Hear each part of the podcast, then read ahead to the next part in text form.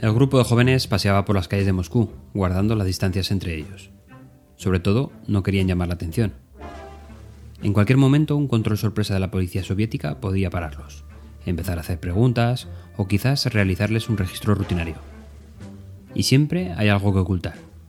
Por pequeño que sea, siempre hay algo que ocultar. Si atrapaban a un joven corriente con algo ilegal, se lo quitaban, anotaban su nombre y lo comunicaban a sus padres y en la escuela estarían de forma eterna bajo sospecha. Pero si te pillaban traficando con algo ilegal o incluso fabricándolo, podrías meterte en un grave problema. Y aquella noche no hubo suerte. El grupo de jóvenes cruzó la avenida a toda prisa, y al llegar a la estación de tren, encontró un puesto de inspección de policía camuflada. La cara de todos ellos cambió en apenas unos segundos. Tuvo que ser necesario un registro físico para encontrarlos. La policía fue la primera sorprendida y no hubo más remedio que avisar a sus mandos superiores. Jóvenes, de unos 20 o 25 años, y lo único que escondían eran unas radiografías de un hombro, un tórax y de una cadera.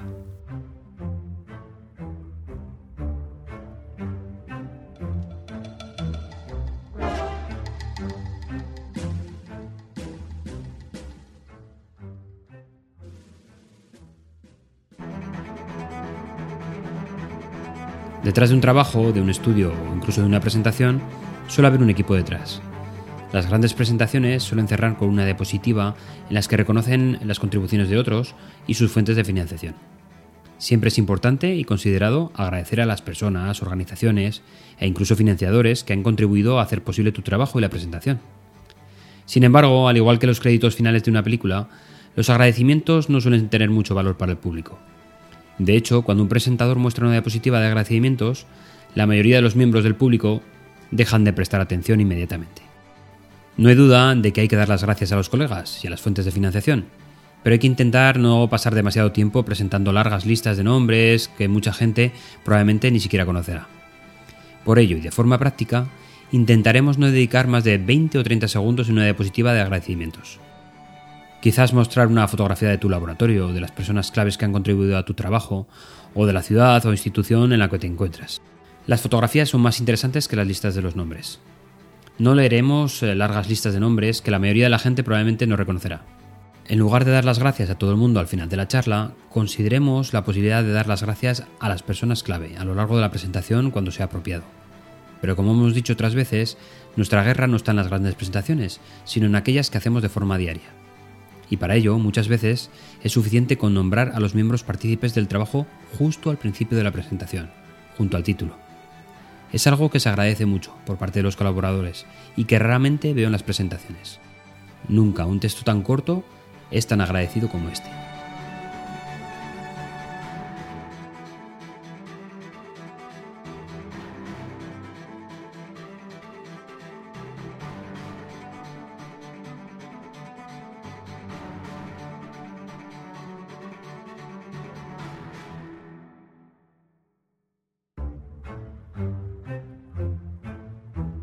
La llamada música de huesos surgió para eludir la censura soviética.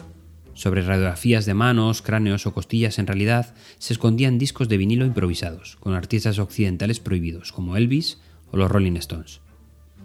La magia la realizaban unos eh, tornos grabadores que se inventaron antes de la Segunda Guerra Mundial, para hacer grabaciones individuales para estaciones de radio y periodistas. Tuvieron su auge durante las décadas de los 50 y de los 60, fechas que precisamente coinciden con la época dorada del rock and roll, que los soviéticos no pudieron encontrar en su tienda más cercana, sino en el mercado negro. Durante la Unión Soviética no estaban disponibles los discos vírgenes que se utilizaban comercialmente, y los contrabandistas tuvieron que recurrir a varios materiales alternativos. Las radiografías son un tipo de película fotográfica ideal, porque es lo bastante suave como para registrar los surcos del sonido, pero lo suficientemente duro para que se pueda reproducir sin problemas. Además, podían encontrarse fácilmente, y eran muy baratas. Aunque curiosamente la música que más se pudo escuchar por este medio fue la rusa. Es decir, canciones prohibidas hechas por emigrados o cantantes underground. Como era de suponer, traficar con música tampoco era bien visto por las autoridades.